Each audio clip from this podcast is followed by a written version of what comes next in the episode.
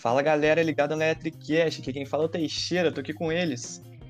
Fala galera, Davi Abrantes na voz. Fala galera, aqui quem fala é o Eduardo. Fala galera, Stevens aqui. Fala galera, Luísa. Fala galera, aqui quem fala é a Marcela. E bom galera, no episódio do Electricast de hoje a gente vai falar isso um tema muito interessante, que, que é sobre a engenharia naval, a construção naval e todo esse, esse universo, essa área em volta assim, da, da, da das tecnologias para o mar, para desbravar o mar e, e todo esse tipo de coisa, né? Então bora lá, galera. Bom, acho que é interessante a gente começar sempre falando sobre a história quando a gente fala de alguma coisa para dar uma situada, né? Então, e assim, a engenharia naval, as primeiras engenharias, elas com certeza foram a militar e a civil. Elas se separaram desde cedo só que uma das mais antigas também vai ser a engenharia naval.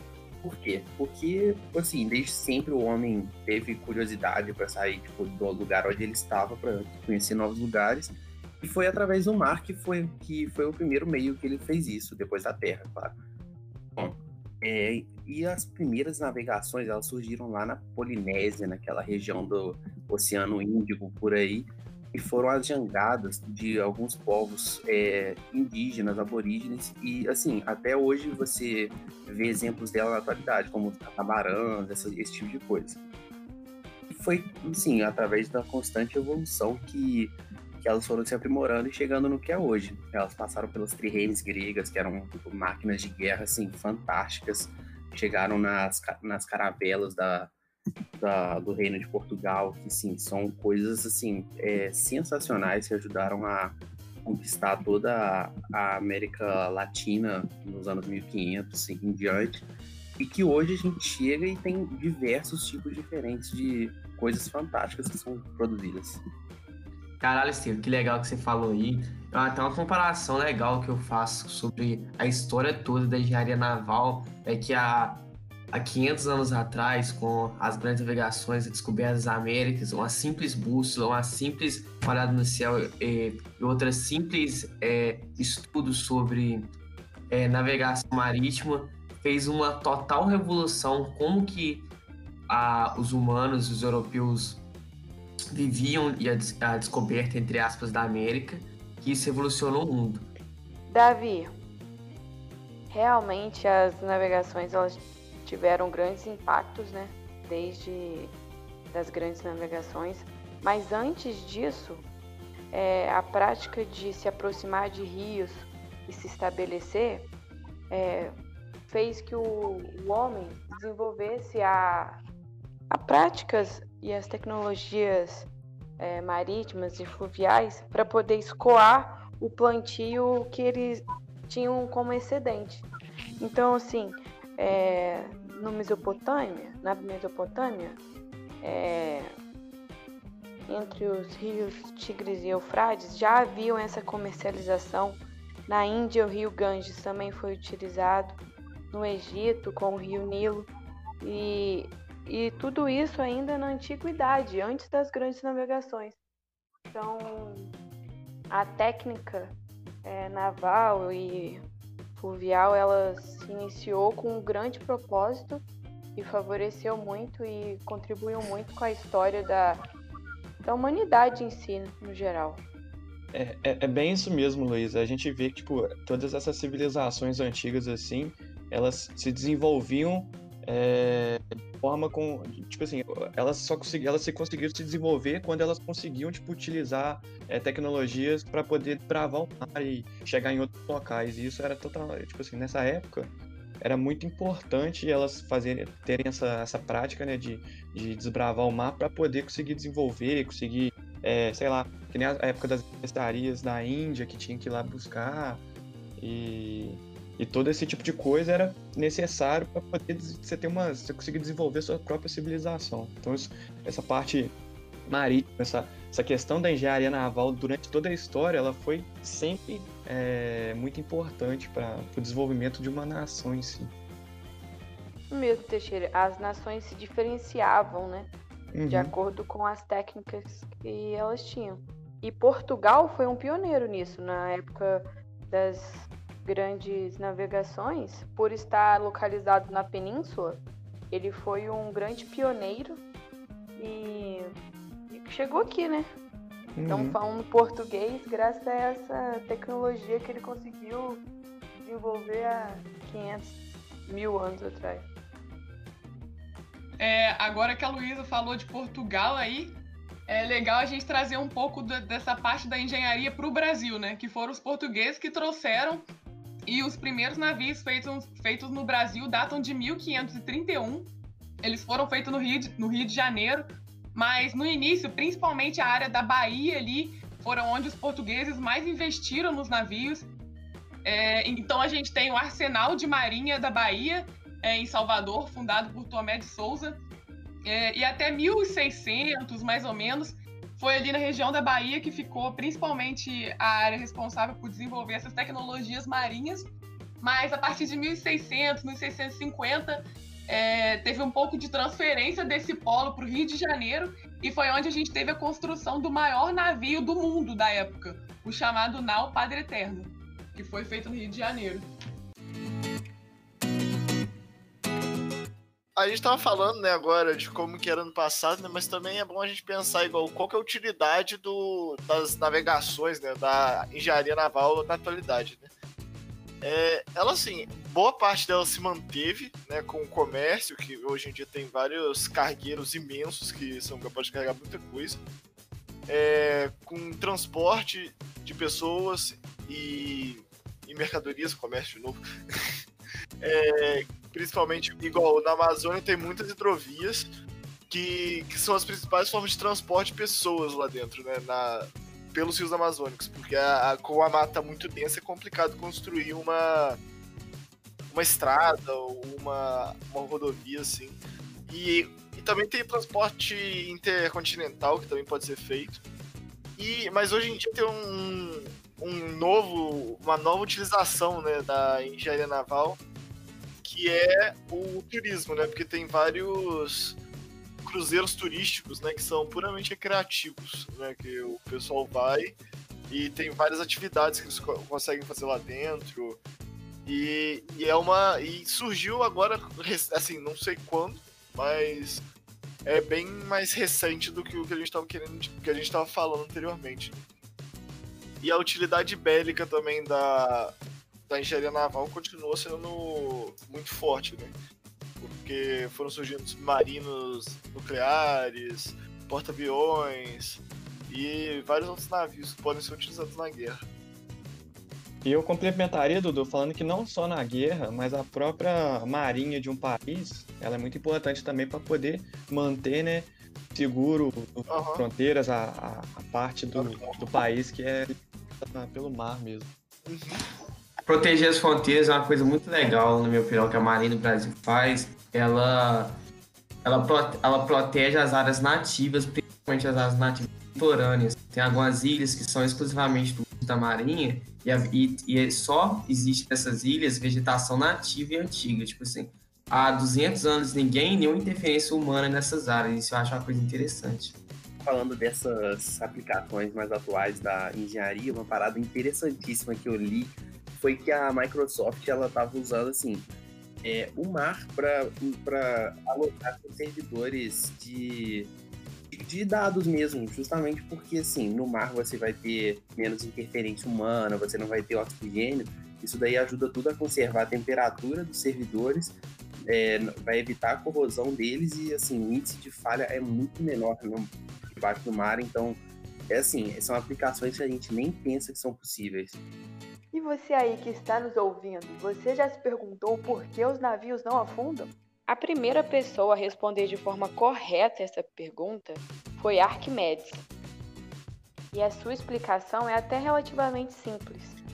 É, quando colocamos um corpo em água, ele desloca para os lados, para o fundo, em todas as direções, uma massa de água. E essa massa de água ela vai querer voltar para o lugar que ela estava antes. E ela vai exercer uma força para voltar para esse lugar. E essa força a gente chama de empuxo. Ela vai ser responsável por manter tudo que a gente colocar na água ou afundar ou flutuar. Ela vai flutuar se ela conseguir deslocar uma água suficientemente, gerar, gerando uma força que a mantenha flutuando. Por exemplo, daí vem tão import, uma importância bem significativa dos estudos navais, da engenharia naval, porque um navio ele, ele tem que deslocar uma quantidade correta de água para ele conseguir flutuar.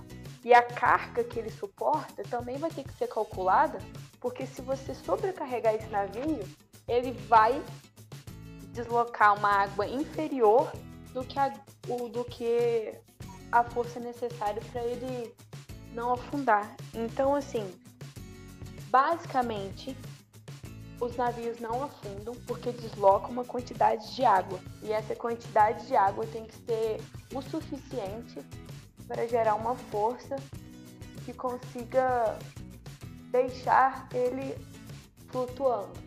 Ô, Luísa, assim, você falou do Arquimedes, é uma história muito engraçada, né? Como que ele chegou a essa conclusão. Né, ele tava numa casa de banho. O Arquimedes é grego? Uhum.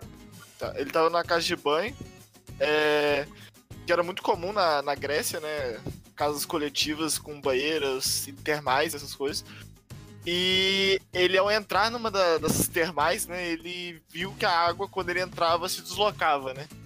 E aí ele chegou no, no famoso momento de eureka dele, que ele saiu correndo, segundo relatos, né? Correndo pelado pela rua, gritando eureka sobre sua descoberta. E eu acho, e eu acho essa história muito engraçada, porque pra quê, velho? Pra quê? Foi isso mesmo. Ele foi desafiado, né, por um rei é, a descobrir se a coroa que ele tinha pedido para ser feita por um artesão da época eram realmente ele usou tinha usado totalmente o ouro e aí é, ele conseguiu descobrir justamente mergulhando o volume da coroa em água, observando o volume dela. E aí descobriu que ela era menos densa que o prata, mas porém mais densa que o ouro. E aí descobriu que o artesão tinha feito uma mistura, né? E realmente ele ficou bem satisfeito com essa descoberta e saiu gritando eureka, eureka, que significa descobrir, né? E foi realmente é um fato que todo mundo conhece porque foi divertido. Então, gente, é legal a gente falar um pouco também das diferentes tipos de embarcações, né? Porque esse mundo naval tem muita tecnologia diferente, muito navio diferente. E eu vou falar um pouquinho dos porta-aviões, que são navios de guerra. E eles literalmente vão portar os aviões e lançar os aviões, né? E a gente pode se perguntar como que isso é possível em um navio com uma pista tão pequena, né? Quando a gente compara os aeroportos que tem uma pista gigante para os aviões pegarem a força ali. E, e, e os porta-aviões têm justamente essa engenharia naval por trás dele, que são as catapultas de vapor.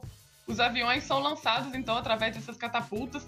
É, o vapor sai dos reatores nucleares, eles ficam presos numa cápsula. A grande, a grande pressão e aí, quando esse vapor é liberado, ele empurra os pistões. Os aviões vão estar ali conectados nesses pistões e aí os aviões vão ser lançados. É, e é muito legal. Hoje em dia tem, é, hoje em dia a nova tecnologia, essa tecnologia de, de vapor, das catapultas de vapor, é a tecnologia mais tradicional, mais antiga e mais usada. Mas hoje em dia o, os, as grandes empresas como a General Atomic estão estudando o lançamento de portas-aviões por motores de indução linear. Então, é, que seria um lançamento muito mais com menor manutenção, muito mais leve, poderia lançar muito mais aviões também.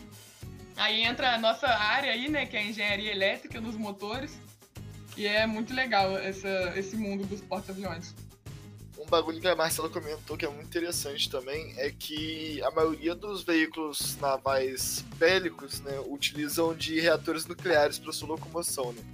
Tem os submarinos é, nucleares, que são armas de guerra poderosíssimas, né, usados para naufragar navios.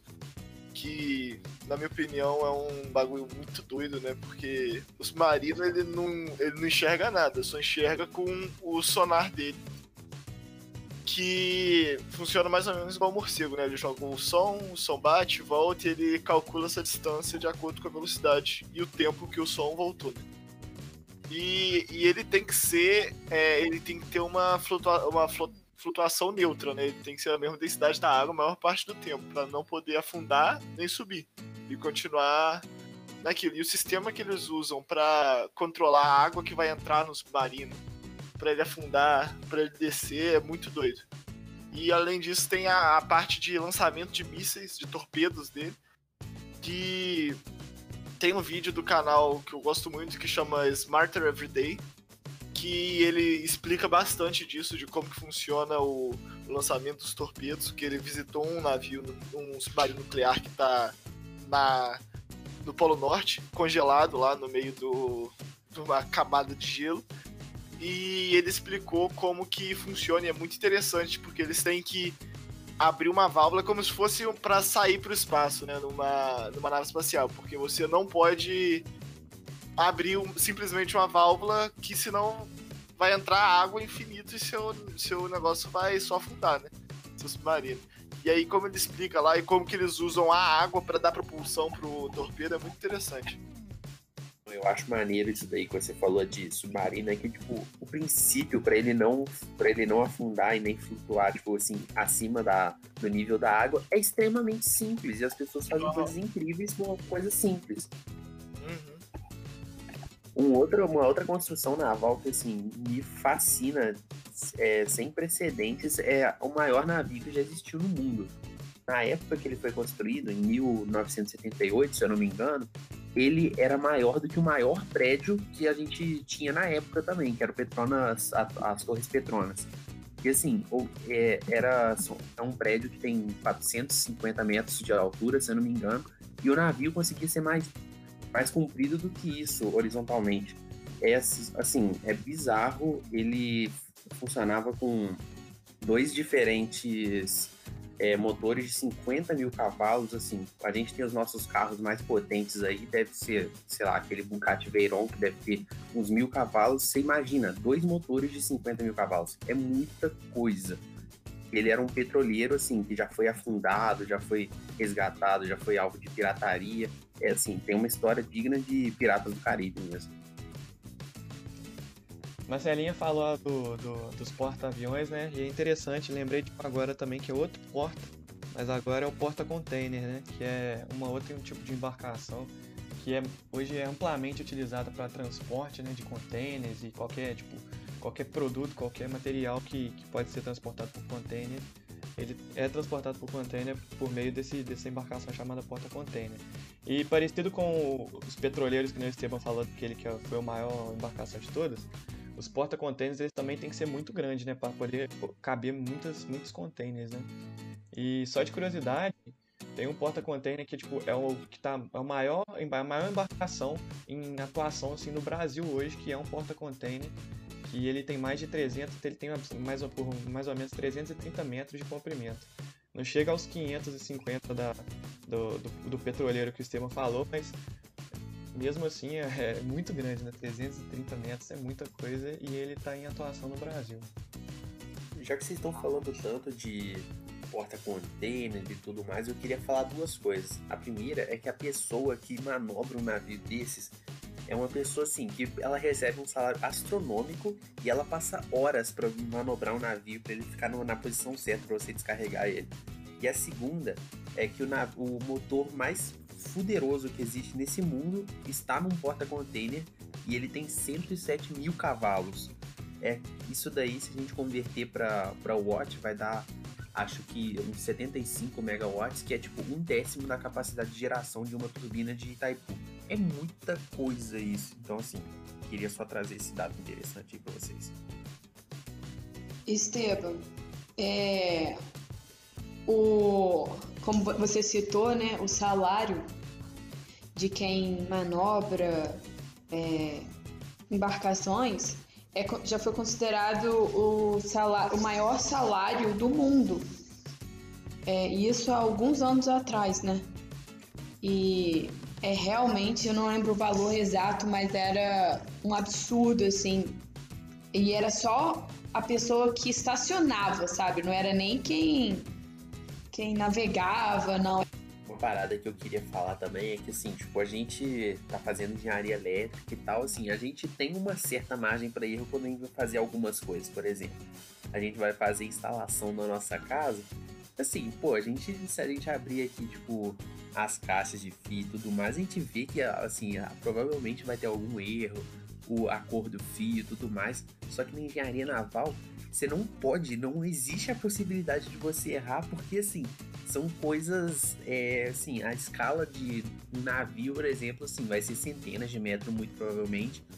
E se você erra alguma coisa, é um prejuízo, assim, milionário. Então, por isso que é muito forte a, assim, quase bilionário. É, não, é bizarro. Você tem que ter muito cuidado. Você tem que. Assim, você tá cuidando de muito dinheiro quando você tá fazendo um projeto naval. Então, por isso, sim, é uma puta responsabilidade mesmo. E além de que você provavelmente vai estar lidando com vidas também, né? Isso, isso vai de encontro ao que a gente falou do manobrista do mar, né? Eles ganham mais de 100 mil por mês, eu olhei aqui. E é exatamente isso pelo que você falou, Estevam, porque qualquer esbarradinha, qualquer qualquer erro é, uma, é um prejuízo enorme. Por isso é tão valorizado e recebem tanto.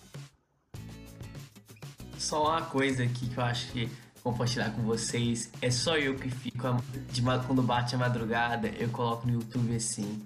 É, navios gigantes em tempestade. Aí eu vejo aqueles navios assim, pau, batendo nas ondas gigantes, com cheio de conteúdo.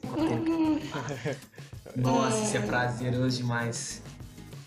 Eu aconselho a todos, quando vocês estiverem entediados aí na madrugada, colocar uns vídeos desse, muito chique. Existe. E ver, ver navio sendo colocado na água também é um bagulho É, muito isso que eu ia falar. Não, Porque eles simplesmente são jogados e geram uma Eles puta são onda, né, derrubados velho? no mar. É. Isso é interessante, é até uma coisa engraçada, porque talvez você fique pensando, pô, como é que eles constroem um navio, né? Será que tem, tipo, uma indústria, uma fábrica que é construída o navio e depois alguém de algum, algum meio de transporte leva o navio pra perto da água pra jogar lá? Na verdade, fabricados assim perto, né? Pra poder só tombar eles pra, pra dentro do mar e ele fica lá pra sempre. Ô Teixeira, isso me fez lembrar o caso que o Pedro, professor nosso, ele já trabalhou na Marinha e ele falou quando ele chegou lá, estavam lançando um navio no mar e todo mundo parou porque é um evento da engenharia. É, é como se fosse uma festa, sabe? Todo mundo para para poder ver os navios serem lançados ao mar, porque é um, é um, grande, um grande evento mesmo. É muito maneiro. Não, um bagulho assim que eu acho interessante também de a gente citar é que marinheiro é, é uma das pessoas, é uma das, assim, das patentes, não sei se é certo falar isso, do, das forças militares mais supersticiosas de todas, né? Então, sempre que alguém entra em um navio ou uma embarcação nova, eles passam por um ritual de, inicializa de inicialização, né? Que eles, eles, é, cada um tem algum, né? E, também tem um bagulho que eu acho muito maneiro é que no vídeo que eu tava vendo sobre os marinos nucleares, o, dentro das, das tubulações de torpedo, né, que é um bagulho razoavelmente grande quando você pensa, cabe uma pessoa lá dentro que tem que isso faz com que tem uma pessoa que é específica para limpar essas tubulações e elas são limpadas frequentemente. É, geralmente quando entra alguém novo no navio, nesse, nesse submarino, ou alguém importante que eles querem deixar uma marca ali dentro, eles assinam no fundo desse dessa tubulação. Então, na portiola que tem para que dá do, do mar para dentro dessa tubulação, geralmente é toda assinada com por alguém que entrou lá no navio. Interessante que você falou aí, Dudu. É, assim como em- nas usinas nucleares, é, na, na navegação, quando acontece um acidente ou um naufrágio, o, o, mari, o controlador da embarcação, o, entre aspas, motorista, o marinheiro, ele tem que ser o último a sair da navegação. Tipo assim, ele, ele tem que. A prioridade dele é evacuar todos os tripulantes depois os comissários e depois ele vai ficar até o último segundo é, no controle da, da embarcação e muitas vezes esses são as taxas que mais morrem porque eles eticamente eles têm que ser o último a sair. Isso é bem parecido com os aviões também, que no avião o comissário, o piloto é o último a sair quando o avião acontece alguma coisa.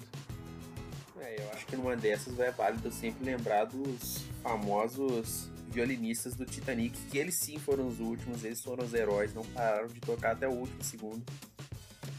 E a gente não lembra deles. Doideira, né?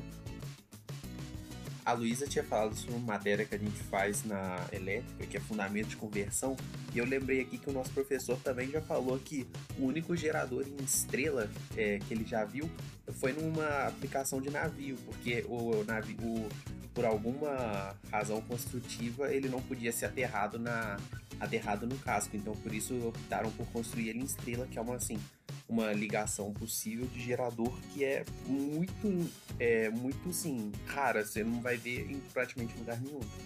O Estevam tinha falado do Titanic, aí me lembrou de uma curiosidade também. Que, tipo assim, os, os caras os cara pesquisadores e tal, eles estimaram que o iceberg, né, que, que, que afundou o Titanic, ele começou a se formar há, tipo, mil anos antes de Cristo, entendeu? Aí foi, tipo, se formando e chegou naquele tamanho que fez com que o Titanic fosse afundado em 1912.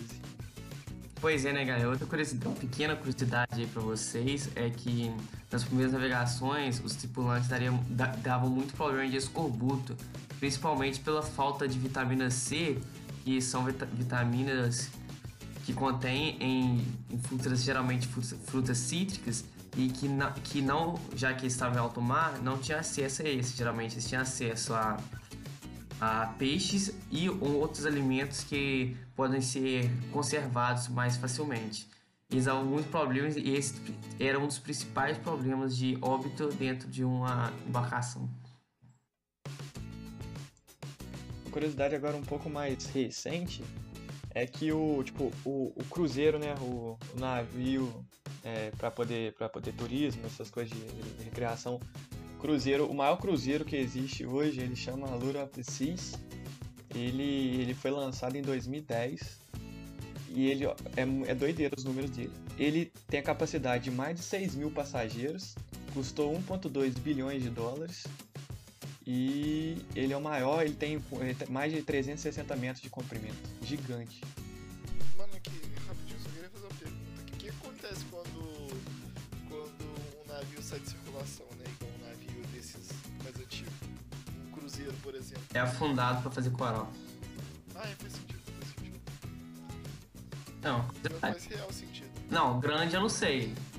Lancha, navio menor é afundado, eles são enchidos de água, vai virar coral.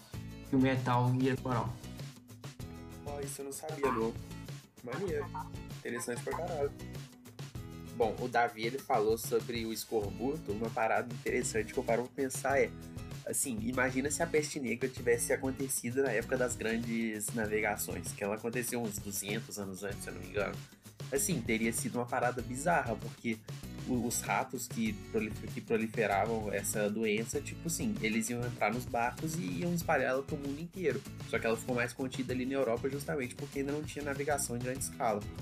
Seria doido. Esteban, e isso daí é, me fez lembrar mais uma curiosidade os ratos eles eram bem-vindos nas tripulações, porque eles atribuíam a ausência total de ratos como má sorte também. Era como um presságio que algo daria ruim. Então, assim, os ratos eram bem-vindos nas tripulações. Então, com certeza, foi uma sorte a gente não ter tido esses períodos juntos. Não, é, isso entra na minha curiosidade, que em média, morrem, morrem 200 pessoas por ano em, em, em navios de cruzeiros. Mas, tipo assim, não necessariamente alguma coisa relacionada ao mar nem nada, só porque tem muitas pessoas e sempre alguém vai morrer. E a média é de 200 pessoas por ano que morrem em cruzeiros. Aí, tipo, eles costumam ter, tipo, esses maiores costumam ter, tipo, necrotérios próprios, caso alguém morra lá, pra manter o corpo, né, tipo, refrigerado e tal fosse eu projetando, eu nunca ia imaginar isso. Nunca. Eu também não. É umas coisas que a gente não para pra pensar, mas acontece. Mas então, galera, era isso que a gente queria passar para vocês por hoje. Espero que vocês tenham gostado do tema. A gente passou várias informações e curiosidades que eu acho que foram interessantes aí. Mas obrigado de coração quem está escutando até agora. Graças a vocês que a gente continua com esse projeto. Queria agradecer também a todos os cinco que estão aí comigo participando. Muito obrigado pela presença de vocês. Sem vocês eu não conseguiria estar tá tocando esse projeto sozinho. É, mas então é isso, galera. Um abraço para todos. Falou! Falou, galera. Obrigada aí. Beijo no coração e Vadaval.